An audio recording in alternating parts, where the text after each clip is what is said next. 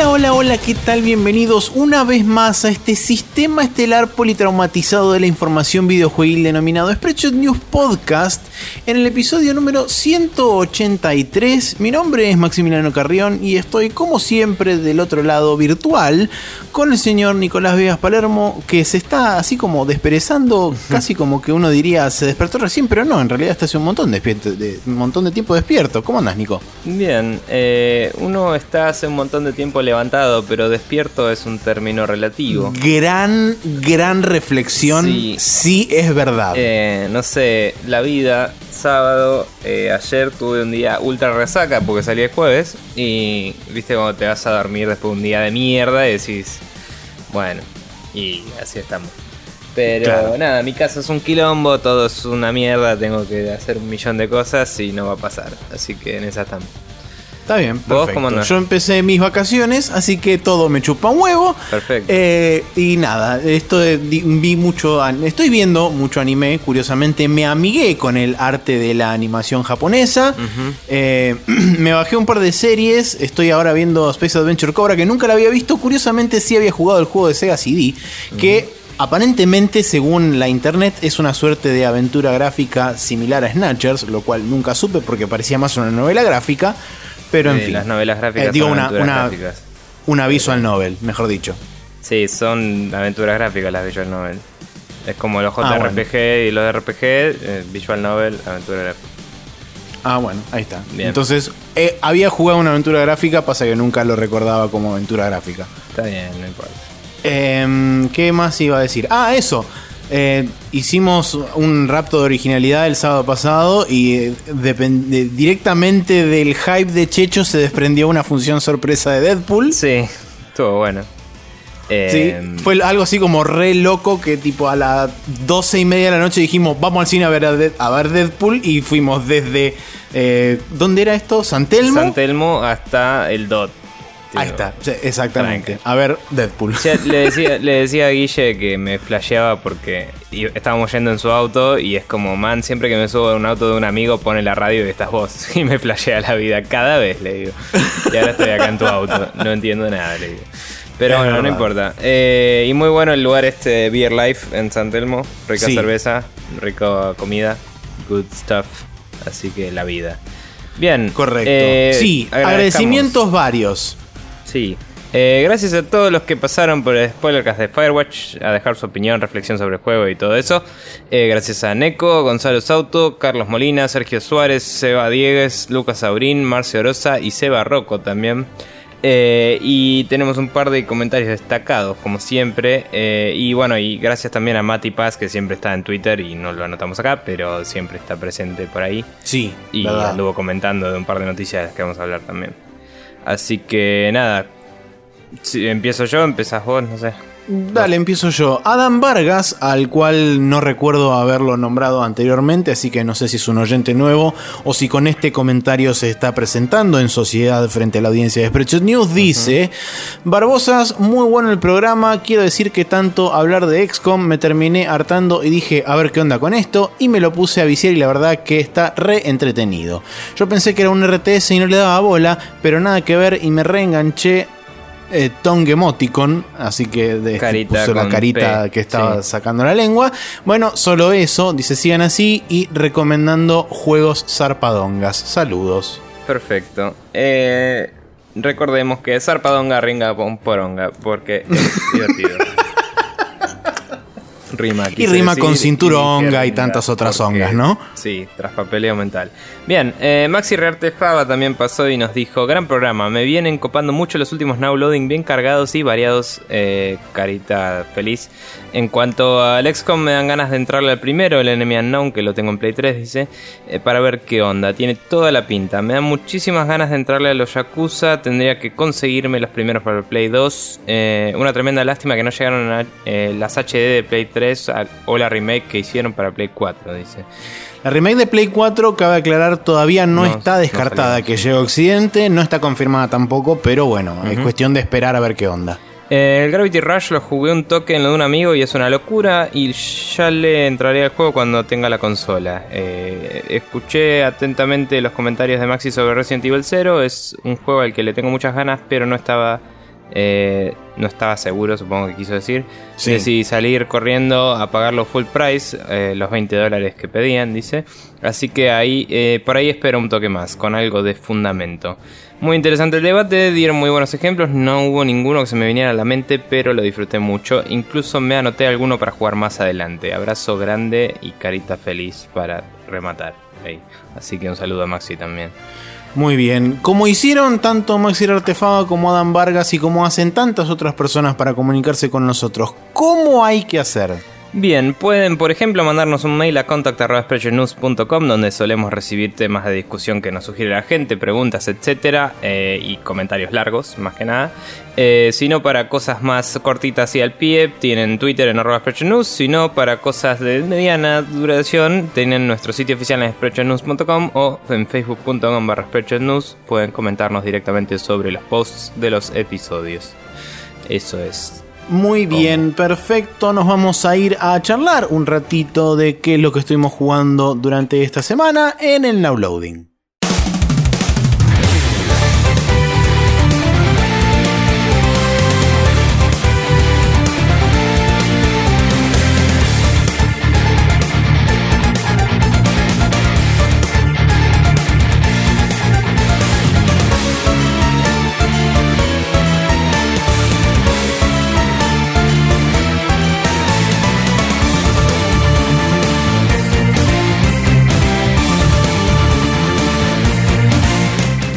Y aquí estamos en el Downloading, también conocido como los jueguitos que estuvimos jugando durante esta semana, también conocido como Super Hot, Super Hot, Yeah. Super Hot. Sí, señor.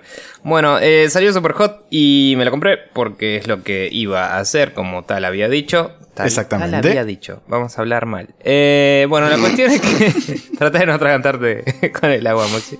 Eh, la cuestión es que Super Hot salió finalmente. Es un juego hecho y derecho. em, no sé cuánto tiempo de juego tiene en total.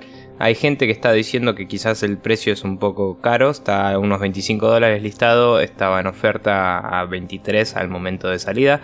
Em, la realidad es que el nivel de producción es mediano, no, no sé si... O sea, no sé si tiene un valor percibido inmediato de 25 dólares, pero lo estoy disfrutando bastante. Empecé medio lerdo porque vas jugando el juego y como que no parece haber mucha dirección, no, no- o sea, hay una especie de campaña, pero no tiene nada de historia al principio y se va apareciendo de a poquito la historia. Entonces, el principio es muy igual al demo original gratis que ya jugamos, ¿no? Sí. Eh, y de a poquito va introduciendo algunas cosas nuevas y se va poniendo más copado el level design y en el medio te van metiendo una historia medio mindfucky con cosas pseudo Matrix de así de estás en una consola y te escribe alguien y vos tipo what the fuck y empiezas a jugar con tu mente y se pone copado. Así que nada, quizás no es para todos, eh, quizás hubiera estado mejor un precio entre 15 y 20 dólares. 25 puede ser un poco mucho, me parece. Pero eh, yo lo estoy disfrutando igual y, eh, o sea, estuve jugándolo un poquito hoy, un poco ayer y un poco hoy. Eh, voy unos 80 minutos más o menos recién. Pero en ese poco tiempo maté una estúpida cantidad de chabones rojos y la pasé muy bien. Así que aguante todo. Eh, un par de cosas. Primero, aclaración con respecto al tema de lo que decías vos de la demo.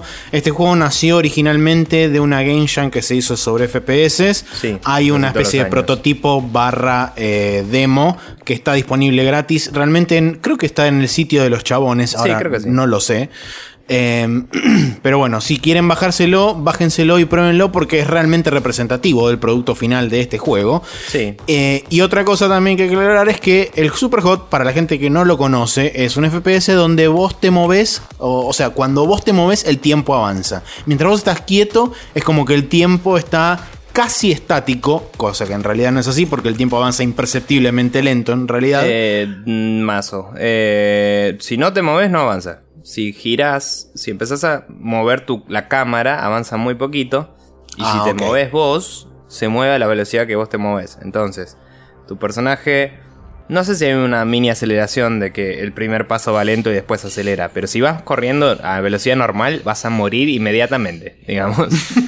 y si saltas, por ejemplo, la gravedad eh, ejerce sobre vos, entonces vos no tenés control de ese movimiento en el aire, ¿sí? Claro. Entonces, apenas saltás, es como que acelerás un cacho de golpe, porque hasta que no volvés a tocar el piso no dejas de moverte, técnicamente hablando. Entonces, Sí.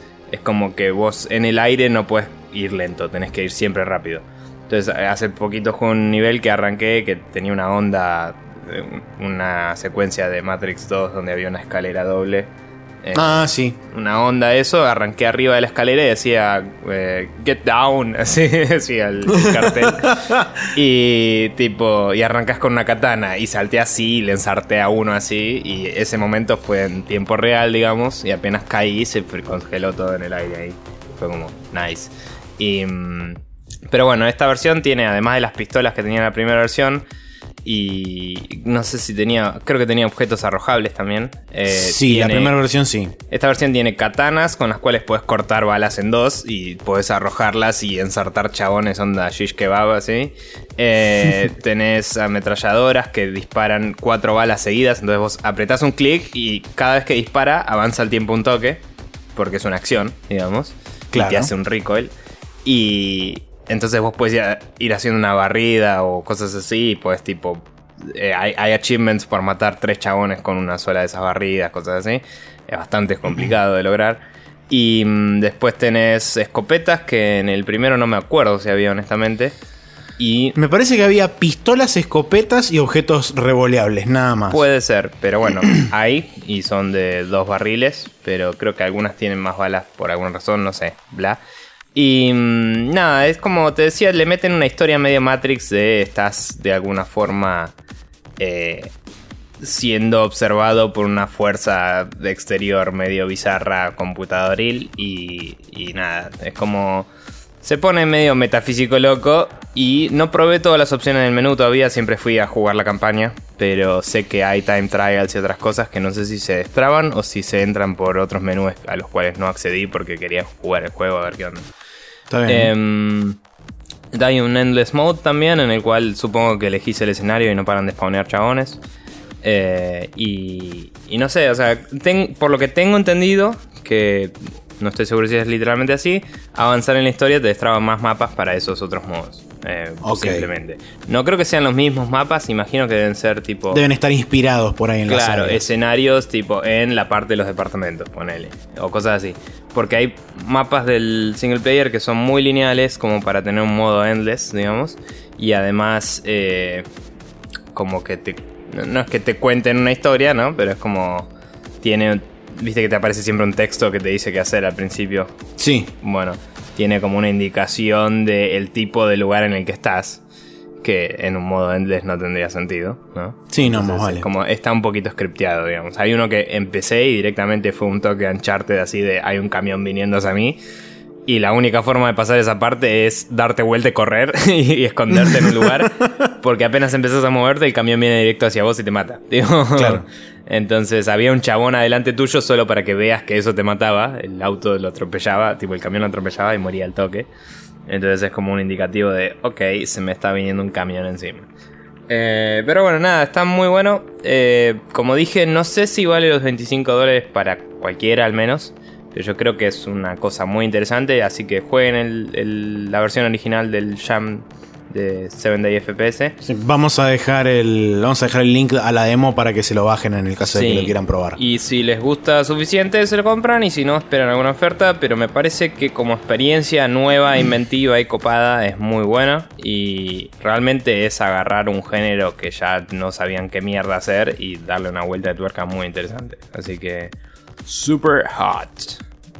Bien, perfecto. Bueno, yo eh, brevemente hago así como una especie de repaso muy rápido por el Yakuza 5. Soy un boludo que no me di cuenta de que si uno se sube a un taxi lo puede llevar hasta la aldea de la montaña.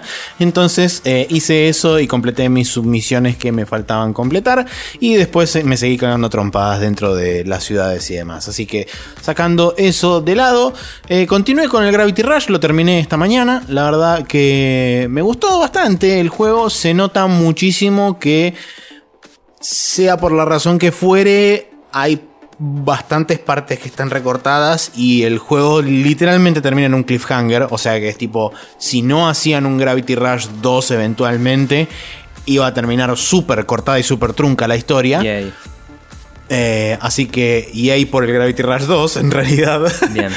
Em, y lo que vos comentabas del tema de las patadas y qué sé yo, tiene que ver específicamente con las upgrades que vas desbloqueando. Porque yo llegué hasta, las, hasta el máximo de upgrades de lo que son las patadas. Involucran también piñas y demás. Así que se van desbloqueando con, con el avance del juego. Está bien. Bueno, en realidad con el avance de los power-ups. Em, la verdad no, no hay mucho más de qué hablar sobre el Gravity Rush, excepto decir que, bueno, sí, eh, lo que dije recién, que la historia se nota que está un poco recortada porque una de dos, o había que meterlo en el cartucho de Vita, o, este, o había que sacarlo sea como fuere, y se lo comprimió de tal forma que quedó así. Pero digamos como que es interesante la historia. Hay momentos en donde es como medio que te quiebra un toque el cerebro porque se ponen a hablar de realidades alternativas, de planos paralelos, de influencias gravitacionales locas, dimensiones paralelas y qué sé yo. Y es como, wow, wow, wow, ¿dónde vamos con todo esto? Yeah. Y es como que se expande tanto y se empieza a abrir en tantas direcciones al unísono el juego, que cuando llegas al final es como, ¿y qué resolviste de todo lo que me dijiste? Casi nada. Entonces es como, bueno, ok, por ese lado no es satisfactorio el juego, pero digamos que es interesante todo lo que plantea, teniendo en cuenta que existe la, que existe la secuela ahora. La pregunta Si no, es si sería un usan pijazo. las Gravity Waves o no usan las Gravity Waves. No porque todavía no se habían confirmado su existencia. Es Capaz ahora lo meten 100 en el segundo. Era una hipótesis de hace 100 años, ahora se confirmó. Está bien, teoría, hipótesis, ambas funcionan. No importa. Eh, pero bueno, el juego, ah, bueno, como dije la vez anterior, me encantó. eh, visualmente es hermoso. Eh, el arte del juego me encantó. Y nada, la verdad que yo la pasé ultra bien. Así que, por lo menos de mi parte, recomendado. ah, y nada, eso. Y lo otro que estuve jugando también, eh, porque nos pasaron un código de review hace justo el día anterior a grabar el podcast, así que no le pude meter casi nada de tiempo, por lo cual por eso no hablé. Es el Street Fighter V. Eh, lo jugué, lo estoy jugando en PC, gracias a Germán Batistón por justamente haberse prestado un rato para hacer unas peleas online y probar todo lo que es el tema de la conectividad, puntualmente cross-platform, porque él lo tiene en Play 4 y yo lo tengo en PC, así que pudimos probar la funcionalidad online. Esto fue hace un par de días y andaba bastante bien, de hecho no tuvimos ningún problema, no había lag en la conexión, no, no tuvimos ningún problema de conectividad, de que se nos cayó la conexión a ninguno, la verdad que... ¿Crees que será un cuanto- tema de demanda de estar en Latinoamérica? De que tenemos menos demanda? Porque en Estados Puede Unidos decían que andaba muy mal, la verdad. Puede ser, la verdad que no, no te sabría decir, porque asumo yo que todos nos debemos conectar a los servidores, no creo que haga conexión este, No, peer-to-peer. peer-to-peer no, pero si, si tenemos, ponele, un servidor en Brasil y la cantidad de gente que lo tiene es menos, capaz que el... Bueno, O capaz que Puede Steam ser tranquilamente. Le, le da la infraestructura eh, suficiente para compensar y los problemas que se reportan son más bien de Play 4, no sé. Porque Steam tiene Sí, puede ser. La verdad que no, no te sabría decir, pero sí te puedo decir que en pers- eh, personalmente la experiencia que tuvimos del online con él fue bárbara. No hubo Genial. ningún tipo de problema. Bueno, y Eh, perdón, aclaremos que nos dieron una copia de review, así que gracias por eso a los representantes latinoamericanos de Capcom. Eh, y nada, vos pudiste grabar algún video que vayamos a poner en el canal. Va a estar el video, seguramente ya está de hecho disponible, porque la idea es que salga el lunes. Perfecto. Así que ya va a estar disponible el video para ver. Dentro del video charlamos con Germán un rato sobre qué nos pareció el juego y un poco las opiniones en general de cada uno. Eh, un par de cosas que no mencionamos, yo personalmente porque me olvidé, al estar jugando la versión de PC hay un par de diferencias con respecto a la versión de Play 4, puntualmente en lo que hace por ejemplo a los controles. El hecho de que solamente esté implementado en la versión de PC el X Input y no el Direct Input, que es lo que permitiría, por ejemplo, remapear los controles, eh, poder conectar otro tipo de controles que no sea el control de Xbox 360. Eh, Todo eso no se puede hacer porque justamente no está implementada la posibilidad de hacerlo. Y eso es choto porque realmente para la gente que más o menos entiende un poco y, y se defiende más o menos jugando juegos de pelea, el control de Xbox 360 es una mierda para jugar juegos de peleas, Sí. puntualmente por el D-pad. Y yo estaba intentando conectar el control de Play 4 y no pude. Ni con un que- emulador. justamente, encontré un emulador de control de. Xbox 360. Además de abrir el emulador de control de Xbox 360, tengo que abrir el emulador de control de Play 4 y por supuesto es una doble emulación, lo cual le agrega un input lag al control importante. Así que es- no es el- la situación ideal para jugar, pero por lo menos tenés un D-pad como corresponde para jugar y prefiero eso antes que, que me agarre leprosidad en el dedo por jugar con el control de Xbox 360. Perfecto. Eh, otro de los temas que, bueno, ya como todo el mundo sabe, es un juego que salió básicamente incompleto. Porque faltan varios, eh, varios ítems, falta lo que es toda la parte de los challenges, que es, digamos, el área donde supuestamente todas las personas que recién se inician en el juego o que tienen ganas de aprender cómo usar un personaje, utilizarían ese lugar para ver cuáles son los movimientos principales de los personajes, cuáles son los combos y aprenderse las técnicas de cada uno de los personajes o aprenderse la técnica de su personaje preferido. Sí. Eso no existe. No existe la posibilidad de acceder al shop, que es donde teóricamente se van a comprar todos los, todos los trajes alternativos, los nuevos escenarios, etcétera, etcétera. Todo eso se desbloquea con el Fight Money, que es eh, la moneda que dicho sea de paso, si no estás conectado online, o sea, en el caso de que no anden los servidores, el Fight Money no se te acumula, o sea, no te, no te, no te genera nada de, de plata y vos te estás peleando básicamente al pedo. Claramente es para prevenir el cheating, pero me parece bastante pedorro. Eso. Sí. Eh, no sé si hay forma de hacerlo eh, fail proof, pero, pero bueno. La verdad que no te, no te lo sabría decir. Y después, bueno, eh, el hecho de que tampoco incluyeron un, modo arcade y que la única forma, las únicas dos formas que vos tenés de competir contra una, contra la computadora sea metiéndote en el modo training y cambiando, digamos, el, el tipo de, el tipo de comportamiento de la IA de pasar a ser un dummy, un, muñeco que se queda quieto, la podés poner en, CP en CPU AI y tienes, eh, creo que son 7 u 8 niveles, ahora no me acuerdo realmente el número cuál era, pero tenés del 0, ponele del 0 al 8 o del 0 al 7 para configurar la, entre comillas, dificultad. Sí. Y si no, en, otro, eh, el otro caso que tenés es el modo survival, que básicamente son peleas a un round con una IA que arranca de ser subnormal hasta una IA que seguramente te debe romper el culo. El problema está en que los primeros, por lo menos por lo que estaba leyendo, entre los primeros 15 o 20 rounds, o sea, las primeras 15 o 20 Son todas peleas. La IA es básicamente estúpida y después pega un salto donde la IA se vuelve casi imposible. O sea que no hay gradualidad, sino que hay un salto en la dificultad que es idiota. La verdad, no lo probé el modo survival. Más que nada me metí en lo que es la ridiculez del modo historia, que ahora voy a charlar brevemente sobre eso. Sí. Eh, estuve un rato en el training y probé el online con, con Germán e intenté probar. Eso sí, también lo voy a recalcar. Curiosamente, el cross-platform anda bien, pero intenté jugar con Martín un par de días y no pudimos conectarnos en un lobby. En la misma Algo que me llamó plataforma. muchísimo la atención. Y Martín tiene la versión de PC. Ok. Ok. Así que, no sé, raro. Eh, Sí, es- y después... Puede ser también, todo es hipotético, ¿no? Pero puede ser también tema de demanda. Imagino que los servidores cloud- cross-platform no son ni los de Sony ni los de Steam. sí, deben estar separados cada uno por su lado. Deben ser los que menos demanda tienen, digamos. Así que capaz es eso, capaz es otra cosa. No sé. No sé, la verdad que eh, son, son todas suposiciones, pero tranquilamente puede ser una de ellas. Sí.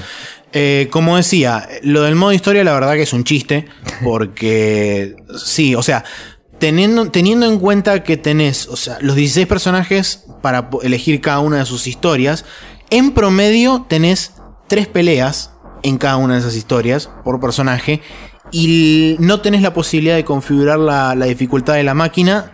Por ende viene con la dificultad, asumo que yo que es beginner o menos de beginner o no sé, porque realmente si vos te quedás parado sin tocar ningún botón, la máquina se queda parada, no te ataca, no hace nada. Es como que si fuera un, un dummy parado ahí en el medio de la pantalla.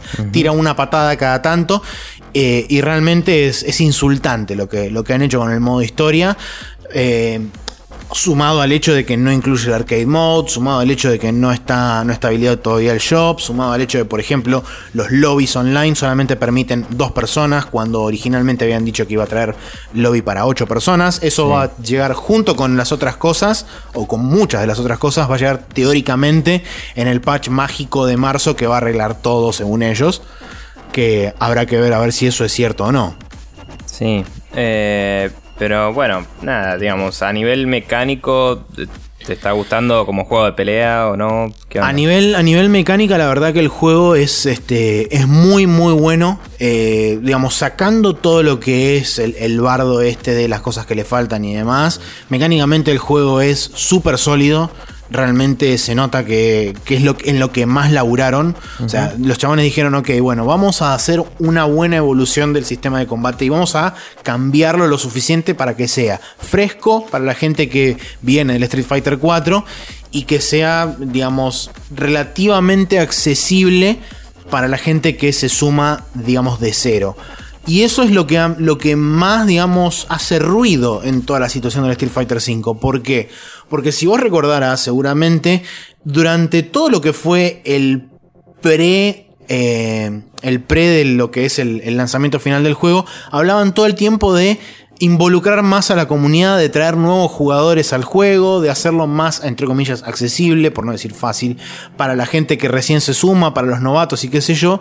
Y cuando lanzás el juego sacás las dos herramientas, eh, digamos, lo sacás con las dos herramientas fundamentales que, que, que tienen, o que mejor dicho, que más usan los hardcore gamers, o la gente que está a partir de cierto nivel, que es el training en online. Claro.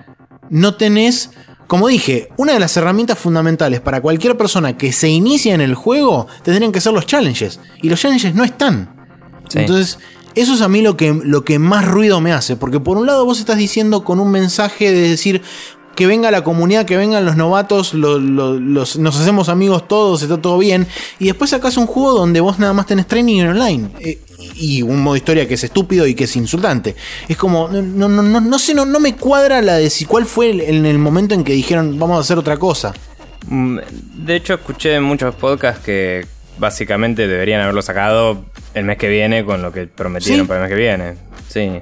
Em, nada, qué sé yo. Yo la verdad tengo ganas de probarlo. Eh, por una cuestión de que vos históricamente siempre fuiste más jugador que yo de esto. el, kit lo usaste vos y ya fue. Algún día tal vez lo juegue en lo de Germán o en lo que sea.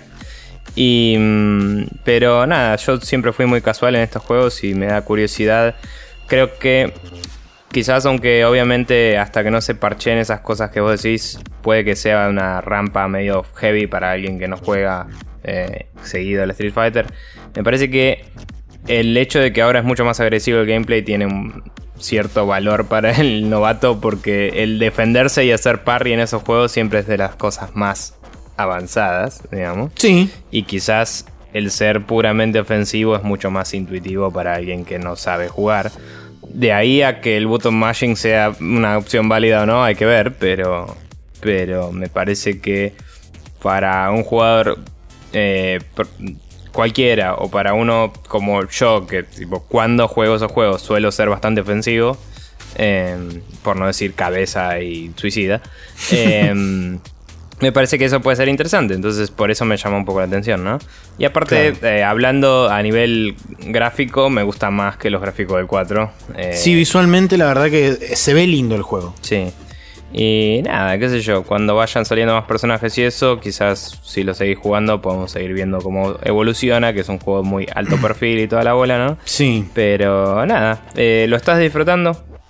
Técnico, o sea, sí, sí, la verdad que, digamos, lo que es la parte de el fighting puntualmente, lo que es la pelea en sí, es súper disfrutable. Eh, de hecho, tengo ganas de, jugar bastante más con tanto con Germán y si puedo con Martín. Eh, porque la verdad que, digamos, la experiencia está buena una vez que estás dentro de la pelea. Digamos, todo lo que rodea es lo problemático y lo que yo veo que está mal hecho. Y lo que por ahí le puede restar mucho a la experiencia. Pero la mecánica central, que es el combate en sí del juego, la verdad que está excelente. Y justamente a mí lo que me llama la atención también, con respecto puntualmente a lo que es la mecánica, es ver la evolución del juego, cómo va a ir de acá en adelante, porque no nos olvidemos que también Capcom dijo que todo lo que son patches de balance y demás van a caer sobre esta misma versión y van a ser totalmente gratuitos. Sí. Así que va a ser interesante ver cuál es la evolución de la comunidad en sí y del juego también en paralelo. Sí. Eh, bueno, ¿y qué dirías para la gente que estaba ahí viendo si se lo compra o no? Que espere, que sí, Eh, si es todo, fanático. de- que- todo depende pura y exclusivamente de cuál es tu, tu enfoque hacia el juego. Si vos sos una persona que ya venís jugando los juegos anteriores y sos una persona que se enfoca más que nada en lo que es eh, jugar online, eh, ya sea a través de, de lobbies con amigos o ya sea a través de, de ranked matches, que, son, que es como si fuera la liga, Sí. eh, la verdad que es un juego que tiene lo que vos necesitas para jugar. Ahora, si sos el típico jugador de Street Fighter que te lo compras para jugar un par de veces el arcade mode, desbloquear los personajes ocultos, sacarle algunos trajecitos extras y demás, la verdad que no. Está Hoy bien. el Street Fighter 5 para esa persona no es. Yo diría que como mínimo esa persona tendría que esperar hasta que salga el update de marzo o inclusive te diría más, esperaría hasta la, la que salga el modo historia en en- junio. Sí. Eh, o sea que digamos, el juego sería para los que quieren enfocarse más a la. No sé si a competitivo, pero al online y tener un early start, digamos, y ya ir Sí. masterizando Sí, sus sí, personajes de principio, a pesar de que son pocos, pero. Pero bueno. Sí, está enfocado a lo que, a lo que Capcom denomina la, la FCG, que es la Fighting Game Community, o sea, la gente que está metida dentro del juego. La verdad que lo, lo que son los casuals o la gente novata que recién se suma o que el, el típico que lo compra porque es un Street Fighter, Sí. eh, va a quedar afuera por el simple hecho de que no está lo que él necesita o lo que él quiere, que es ya sea un modo arcade o un modo historia, más la posibilidad de hacer los challenges y demás, cosa de aprender un poco el personaje. Por Em, último, lo último que voy a mencionar es el visualmente y técnicamente el juego en PC, la verdad que corre muy bien. Yo lo estoy corriendo en, mi PC que tiene una GTX 970 y corre perfectamente al palo, 60 FPS clavado, en ningún momento tironea, en ningún momento tiene bajones ni nada. La verdad que anda súper estable. Tiempos de y- carga, todo eso. Tiempos de carga se retrasan porque las tiene que hacer conexiones constantes con el servidor. De hecho, todo lo que es la parte de, de, entre comillas, single player, que es el modo historia, el training y demás, sufren un poco las cargas. Lo que es la primer carga, eh, que es para entrar a los menúes. Una vez que está dentro de los menús, lo que es la carga del escenario en sí es bastante rápida. Me sorprendió realmente porque yo había leído en un par de lugares que la carga en online era bastante más pesada. Y la verdad que yo no la sentí pesada en cuanto a transiciones de, por ejemplo, seleccionar el personaje a empezar la pelea. No hubo demasiado tiempo ahí. Y Así que capaz que por un tema de, de carga de los servidores. Sí, yo imagino que va por ese lado, ya lo discutimos al principio, pero sí, o sea, si, si tu experiencia con los servidores fue mejor que la que suele estar siendo reportada, evidentemente todo eso va a andar mejor. Pero bueno, eh, bueno, nada. eh, nuevamente este decimos el disclaimer de este código se nos cedió para review, digamos. Eh, va a haber está el video en YouTube para el momento Sí, en el que salió esto. video. Al momento que que- salió el podcast, ya el video debería estar online. Esténse atentos a eso, que eh, Ger también es un jugador de muchos años de Street Fighter y seguramente tenga buenas opiniones sobre eso.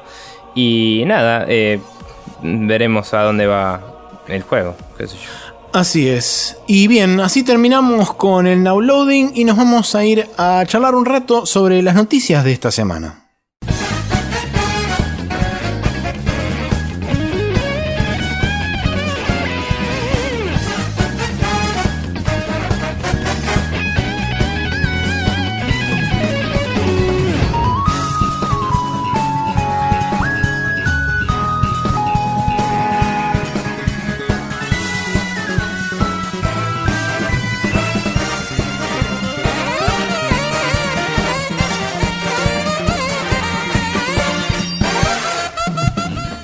Estamos en el Rapid Fire, donde vamos a charlar un rato sobre las noticias más importantes y más relevantes de esta semana.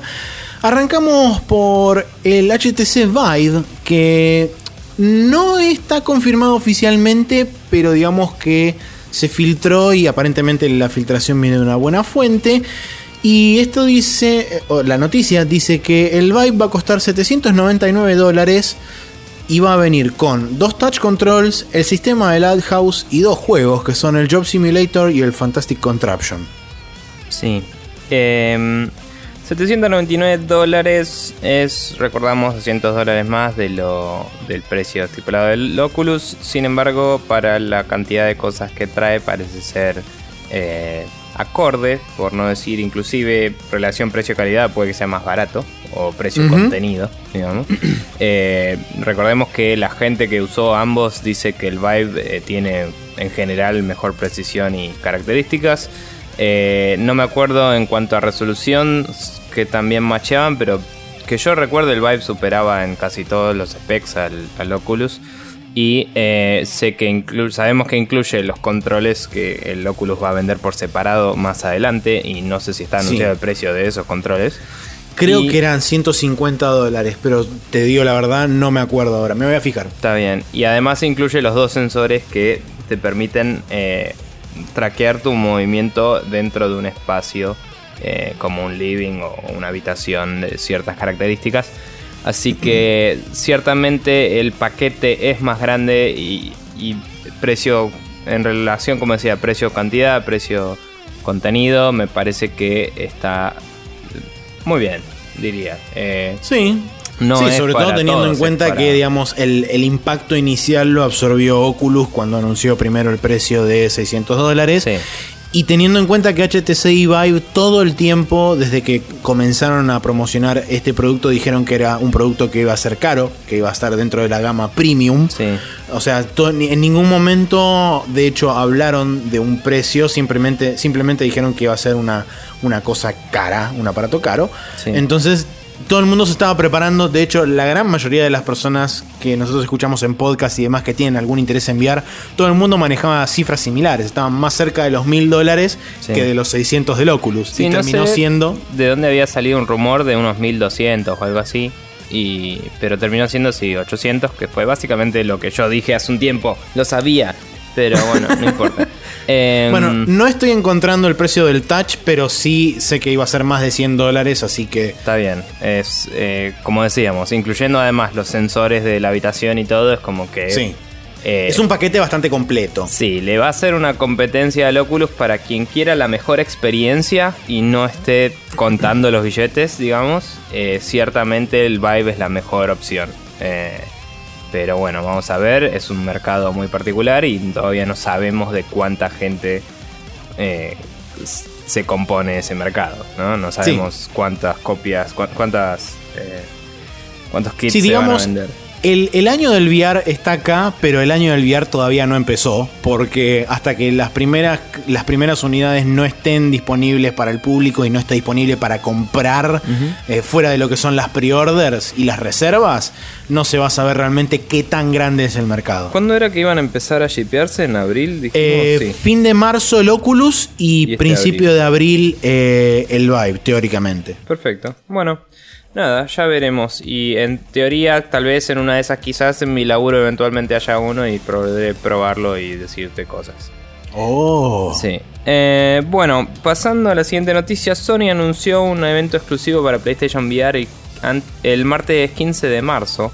Eh, no estoy muy seguro de detalles de esta movida, pero va a ser en San Francisco a las 2 pm del de eh, Pacific eh, o sea, a las 7 de la tarde nuestra. Perfecto. Eh, no parece haber mucho más detalle que eso. Es una pequeña, un pequeño flyer digital que dice eh, la fecha y hora.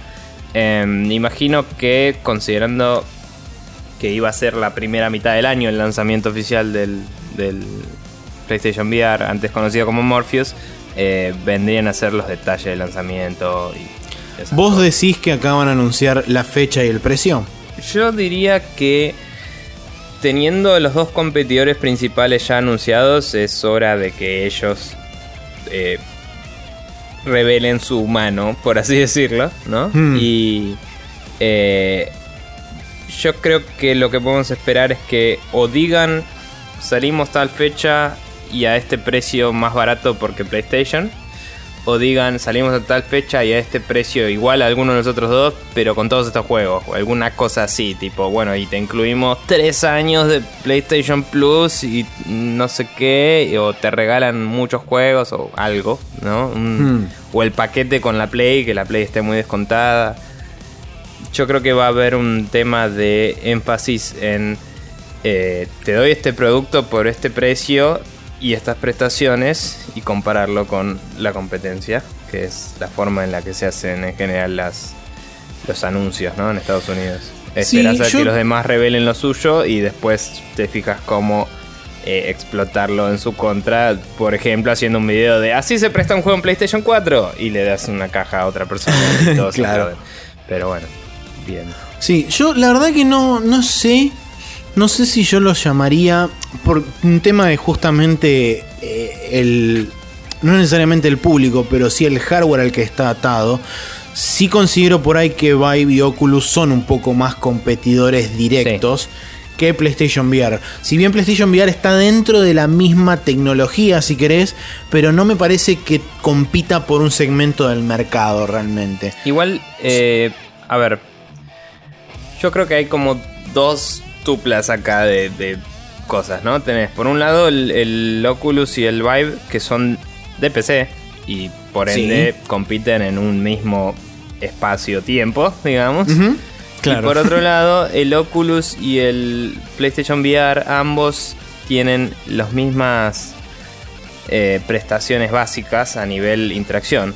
En el sentido de que ambos son un visor que puede o no venir con controles, pero además está preparado para funcionar con un gamepad normal. Entonces, Claro. quizás los tipos de juegos que salgan para esas dos plataformas sean más comunes o, o compartan más características o sean los mismos en PlayStation y en PC. Y los que pueden salir para el Vive potencialmente son otros, porque el Vive ya asegura que vas a tener dos controles de, de- así con sensores de movimiento y además eh, los sensores espaciales estos locos. Sí, los sensores posicionales. Claro, entonces, por ejemplo, vas a poder hacer experiencias de simulación mucho más, entre comillas, ricas en un Vive eh, que en un PlayStation VR o en Oculus. Sí. Por lo menos sabiendo que el 100% de las personas que compran el Vive van a tener todas esas prestaciones. Y si lo haces Claro. para Oculus, vas a tener que hacer una versión que soporte teclado y mouse, otra que soporte Gamepad y otra que soporte el Touch Control. Y nunca vas a tener esos dos sensores en, el- en la habitación. Entonces, a eso me refiero. Son como tres tiers eh, de los cuales dos son similares a nivel técnico y dos están en la misma plataforma. Y es Claro. como. Es loco. Sí, e- es una comparación rara, sí, es verdad. Lo que yo digo es, el Vive va a ser más el de más nicho, pero también es donde todas las tech demos y cosas más copadas van a estar, porque es el que tiene más prestaciones. Sí, además el que se presta más a la experimentalización porque justamente al vos tener los touch controls, tener el Lighthouse, que es un sistema posicional y qué sé yo, es Sí. como que te permite, abre más posibilidades de hacer cosas locas. No, y pensemos también que el... eh, se fue a la mierda de la conversación, pero eh, también pensemos que el Vive es de Valve y eso tiene un peso en la comunidad de PC que supera a lo demás, diría. Sí. Eh, en el sentido de, si quiero, te vendo una... eh, ponele, vos decís, bueno, mi PC no le da para VR. Bueno, te vendo una Steam Machine con un Vive por un precio promocional y tenés todo junto de una toma. Tipo, y abrevías tu máquina a eso, ponele. Y todo lo que compraste le da platita al gordo y vos sos feliz. Y es como. Y bueno, qué sé yo. Para los PC gamers puede ser. Para los PC gamers tipo. Los cool gamers puede ser copado. Eso.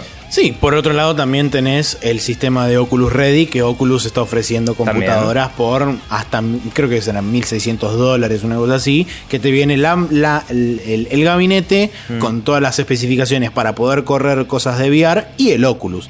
Así que, no sé, eh, puntualmente con respecto a lo de PlayStation VR, a mí me parece que es una buena oportunidad para o bien anunciar la fecha de salida, o bien anunciar el precio, o bien anunciar lo que vos decías, el tema de tipo hacer bundles y Sí. ese tipo de cosas, y decir la fecha o el precio vienen en la E E3. Yo creo que tienen que hacer paquetes, anunciar paquetes y enfocarse en los juegos exclusivos de ellos que tienen componentes Sí. VR como eh, ese componente, esa parte del nuevo eh, Ace Combat y esas cosas que habían Claro. anunciado, bueno, enfocarse en eso y eso. No sé, vamos a ver qué pasa. Bien, la próxima noticia es que Carmageddon Max Damage fue anunciado para PlayStation 4, Xbox One y PC. El, agregado fue que poco después de confirmar la- las versiones de este nuevo juego, para todos los backers de Kickstarter del Carmageddon anterior, que fue el Carmageddon Reincarnation, el juego va a ser gratuito en su versión de PC. Así que para todos aquellos que hayan vaqueado el Carmageddon Reincarnation, despreocúpense porque eh, van a obtener este nuevo juego de forma totalmente gratuita. Yo no sé si eso es siempre fue de conocimiento o no, porque no seguía el Kickstarter.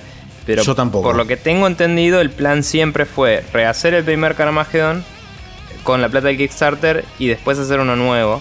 Y no sé si siempre fue un, re- un reward de- del tier reward de toda la bola, pero me parece que la idea siempre fue decir, bueno, veamos si hay interés en Carmageddon reviviendo esto y si hay vamos a hacer otro. Creo que Ah, siempre mira. estuvo en el Kickstarter eso. No sé Bueno. si el hecho de que sea un reward es nuevo o no. Eh, podemos confirmarlo a futuro y decir sí tenía razón o no soy un pelotudo, pero nada, me, me Bien, agarró esa, esa duda porque creo recordar eso. Pero perfecto. bueno, eh, continuando tenemos la noticia de que eh, Capcom investiga, entre comillas, eh, hacer un, agregar un modo arcade al Street Fighter V y nada, la gente agarró ese investiga, entre comillas, y empezó a bardear, básicamente. Sí, el, Pero digamos, el término de investigar en realidad tiene más que ver con eh, que primero quieren hacer o están haciendo todo lo que es, digamos, de rigor crítico, puntualmente para lo que es la versión de PC, no tanto en PlayStation 4 como es adaptar el Direct Input para que uno pueda remapear los controles, pueda conectar otro control que no sea el SIDA de mierda del control de 360 Sí. eh, y todo ese tipo de cosas. Eh, y una vez que eso esté hecho, seguramente los chavales se van a poner a trabajar en hacer un arcade mode. Que probablemente sea una seguidilla, la típica de ser una seguidilla de 7-8 peleas y puntos, se acabó. Pero bueno, por lo menos de esa forma vas a tener una, una cosa para competir contra la máquina. Veremos si eso cae dentro de lo que es el patch mágico de marzo o si se va a retrasar para más adelante. No lo sabemos, por ahora sabemos solamente que Capcom está eh, viendo a ver qué onda el, el arcade mode para el Street Fighter V. Bien, eh, nada. Siguiendo con Capcom, sí, Sí. siguiendo con Capcom, eh, anunciaron que el Resident Evil 4, 5 y 6 saldrán en PlayStation 4 y Xbox One en los próximos meses, comenzando el 29 de marzo con el Resident Evil 6. Cabe aclarar, por supuesto, que cada uno de estos juegos va a contar con todo el DLC, más las expansiones y todas las boludeces que le metieron durante la vida de cada uno de los mismos. Eh, y como dije, el primero va a salir el 29 de marzo, que es el Resident Evil 6, y va a estar, eh, esto está en precio de Europalandia, pero asumo yo que va a ser eh, 15 dólares, porque esto está 15.99 libras, así que supongo que serán 14.99 dólares en el PlayStation Store de Estados Unidos. Podría ser el caso, sí. Eh, por otro lado tenemos que Remedy registró Alan, Alan Wake's Return. Todo el mundo está flasheando que es una secuela. No me sorprendería que fuera una remake para las nuevas consolas, honestamente. Eh, Podría ser un remaster HD, sí, tranquilamente. Porque no... No digo que no dé para una secuela del juego, pero es como que el final era bastante finaloso. Y no sé si la Pero it's an gente- ocean, chabón. ¿Qué? It's an ocean, it's not a lake, it's an ocean. Bueno, whatever. Eh, la gente que eh, hoy está quizás en el público target de ese juego, em, digo, Está eh, claramente esperando el Quantum Break. no, bueno, sí, pero digo, me parece que a nivel de los age groups, ¿no? A los que Ah, apunta el Alan sí. Wake, me parece que el Alan Wake es un poco más pochoclero y para... o sea, obvio que sí tiene fanáticos que crecieron desde que salió el juego. ¿Hace cuánto salió? ¿2007? ¿2008? Ponele, sí, o por ahí. Hace 8 años, digo. eh, en ese momento estaba apuntado para gente de, diría, unos 20 años, ponele. 18, 20 años. Entonces digo, eh, esa gente es gente de nuestra edad hoy y eh, quizás si querés atraer al mismo tipo de público para una segunda parte tendrías que volver a sacar el 1 hoy para que lo jueguen en Play 4 o lo que sea. y después ver qué onda. Aparte el primero fue exclusivo de Xbox, quizás si lo rehacen tienen la posibilidad de hacerlo para Play 4. Sí, eventualmente salió, terminó saliendo en PC, pero originalmente había Sí. sido exclusivo de Xbox 360. Pero bueno, no sé, a nivel negocio me parece que tendría más sentido eso. Eh, no hay anuncios todavía al respecto, es solo el trademark que se hizo.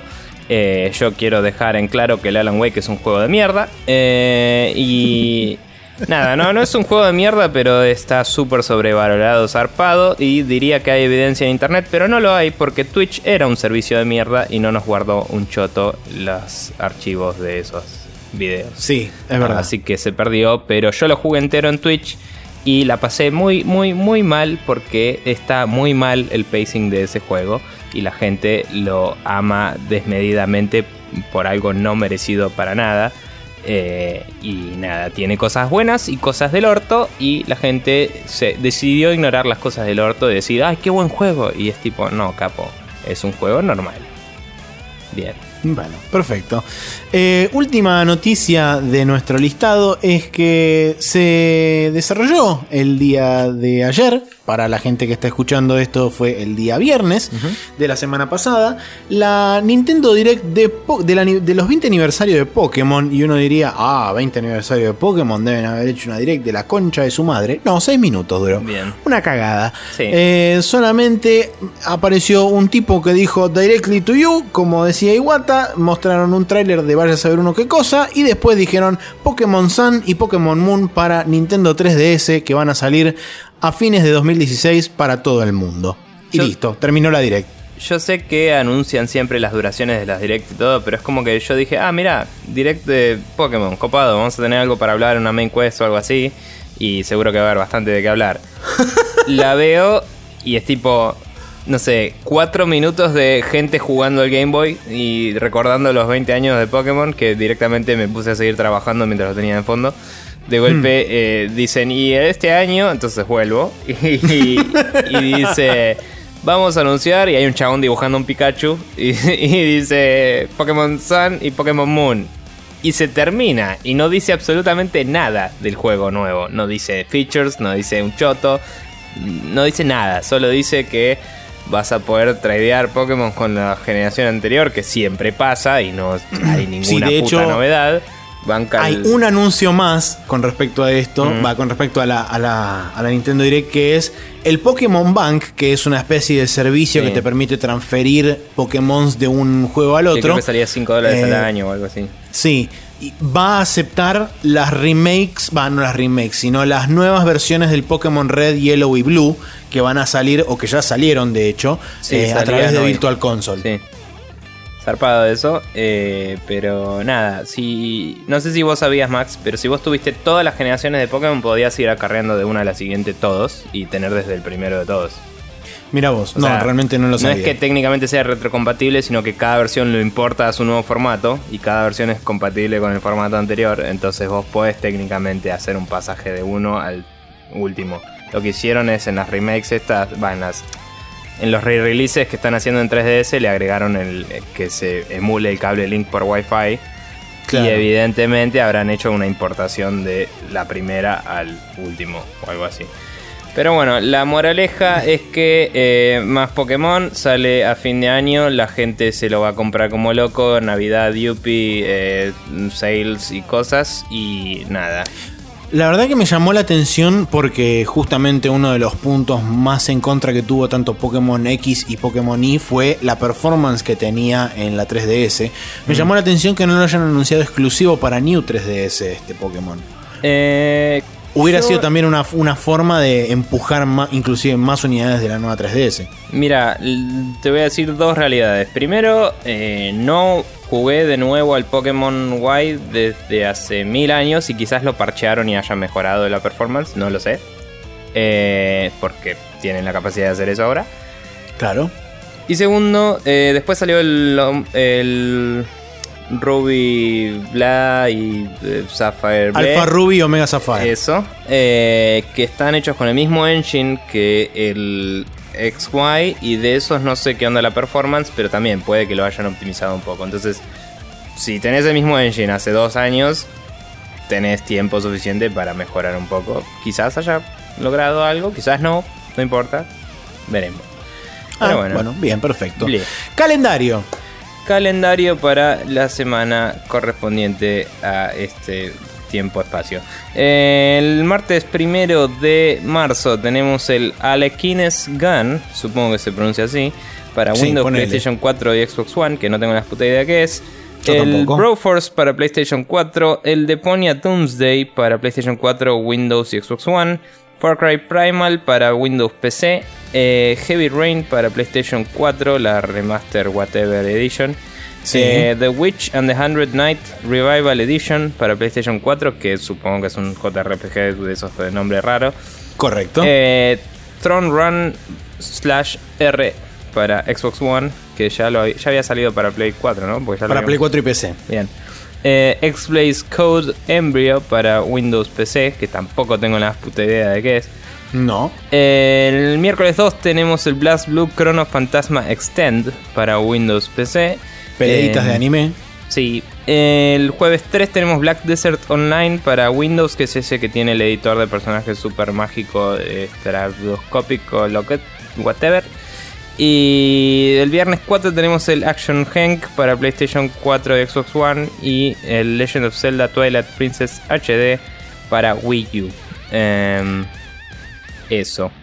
Bien, perfecto. Así damos por finalizado el Rapid Mm. Fire. Y nos vamos a ir sin Main Quest, sin Hot Coffee, porque estuvimos charlando un rato largo en las noticias y también tuvimos un uploading no largo, pero bastante largo. Entonces vamos a abolir por esta semana la Main Quest y nos vamos a ir directamente al final del programa que es el Special Move.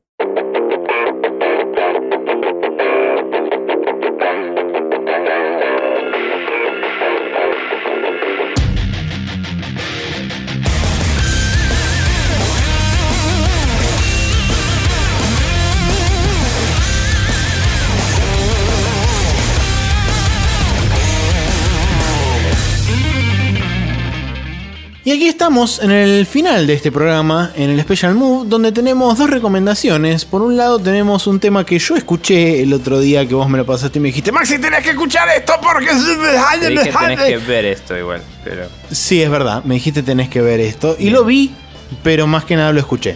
bien. Eh, nada, es un tema, en realidad voy a compartir, digamos, la idea es que vean el canal entero porque tiene cosas locas, Sí, pero sí, eh, con- hay un canal que se llama New Retro Wave, que no estoy seguro si es una agrupación de gente, si es una editorial o qué garcha, pero tiene algunos temas que parecen ser producción propia y otros temas que parece ser que los showcasea en su canal de otras Me bandas. parece, no estoy seguro, pero me parece que es algo así como una suerte de sello discográfico o algo por el estilo. Puede también que sea una radio, no sé. También. Eh, pero bueno, es un canal de YouTube llamado New Retro Wave y voy a pasar en particular el video que le pasé a Maxi que se llama Miami Nights 1984, eh, que tengo entendido que también es el nombre de un álbum que está entero por ahí dando vueltas.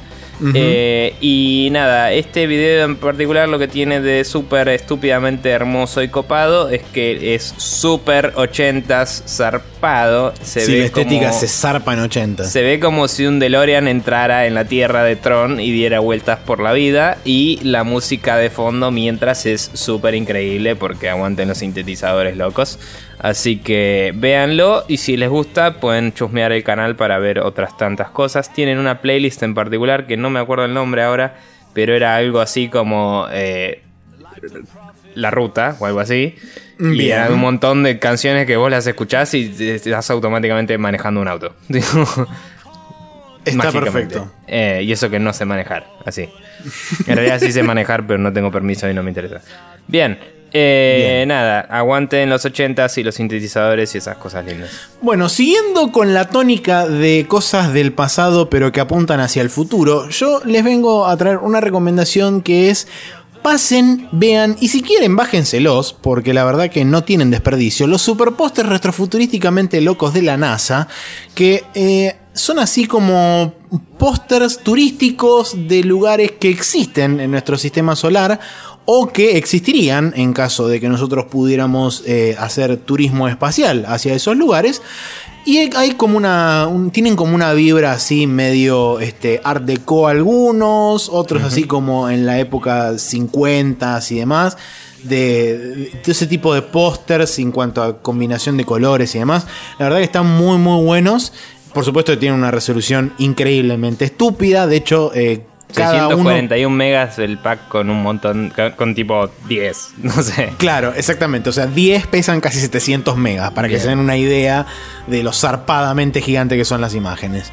Eh, así que si quieren se los pueden bajar, pueden llamar a su impresor amigo y decirle, amigo impresor, me los imprime para poner en la pared.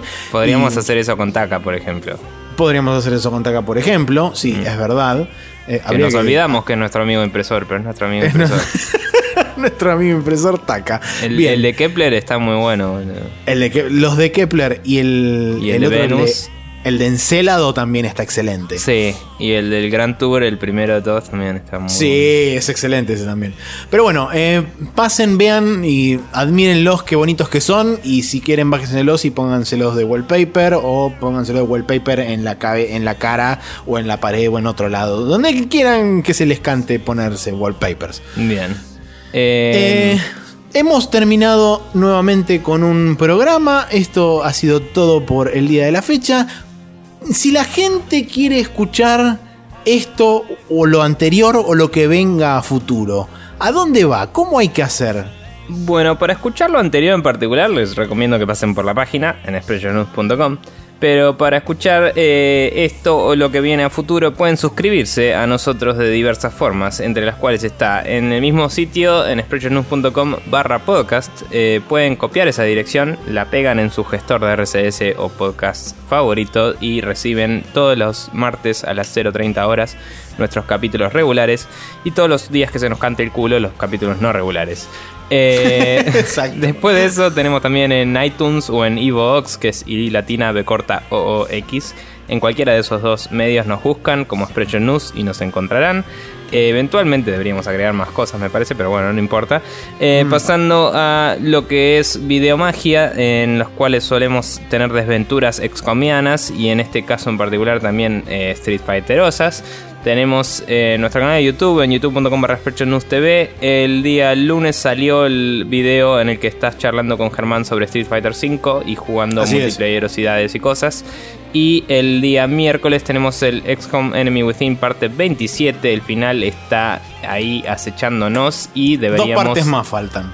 Sí, y deberíamos juntarnos eh, ya a jugar al 2. No sé. Próximamente. Bien, así que eso. Y no tengo mucho más que decir. Así que voy a retirarme y seguir eh, mi vida, supongo. Está perfecto, yo me voy a retirar y voy a seguir mi vida de vacaciones, así que eh, significa básicamente agarrar y apagar la llamada y no hacer nada. Bien. Me parece bien, es sábado igual. Así que voy a probablemente hacer lo mismo, aunque debería hacer otra cosa.